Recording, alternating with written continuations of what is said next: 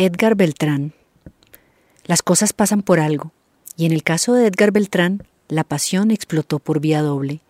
Primero, porque la ingeniería de petróleos y el manejo de negocios internacionales le produjeron tal agotamiento físico y emocional que lo llevaron a tomar la decisión radical de transformar su vida por proteger su salud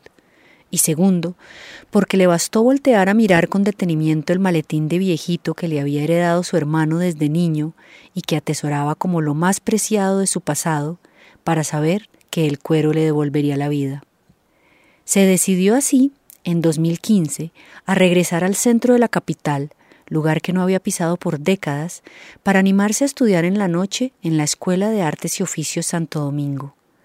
Velozmente se puso a trabajar durante el día con su maestra talabartera, Mónica Tejada, tan sediento estaba de aprenderlo todo sobre el oficio. Sabe que completó con creces las diez mil horas que se dice todo artesano debe cumplirse a sí mismo para poder afirmar con certeza que domina el oficio. Y lo sabe porque tiene claro que cuando se le mete una obsesión en la cabeza no la suelta por nada del mundo. Tres años de dedicación plena que parecen décadas por cuenta del conocimiento y destreza que adquirió de la pura pasión, estudio y práctica, lo llevaron a enamorarse de las cuchillas, dominio de la herramienta que compara con la de los barberos que saben el punto exacto en el que el roce con la piel será perfecto. Conocer los distintos cueros y su uso también ha sido su fascinación.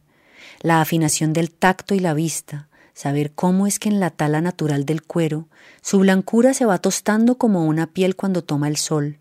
o cómo se van separando las distintas capas del cuero si se desea hacer una pieza en gamuza o si se trabaja el cuero grueso para coser con la costura talabartera. Sabe que, al aprender este arte, está celebrando un oficio que poco ha cambiado en siglos de práctica y también señala y homenajea a los maestros que aún hacen sillas de montar, diciendo que es el arte total del cuero, es la ergonomía galopando. Creó Blue Marino con más de 100 referencias de productos de alta gama para desplegar sus dos goces, el amor por el cuero y los viajes.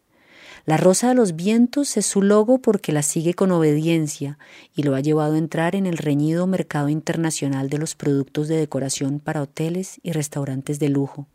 Sabe que cada lámpara, cojín trenzado, caja elaborada en la técnica de la tajinería, maletín o cartera, es un placer para la mirada, un producto que llevará consigo el paso del tiempo, justamente ese punto de conexión con la memoria que hacen de este material la sensualidad y potencia de la memoria afectiva.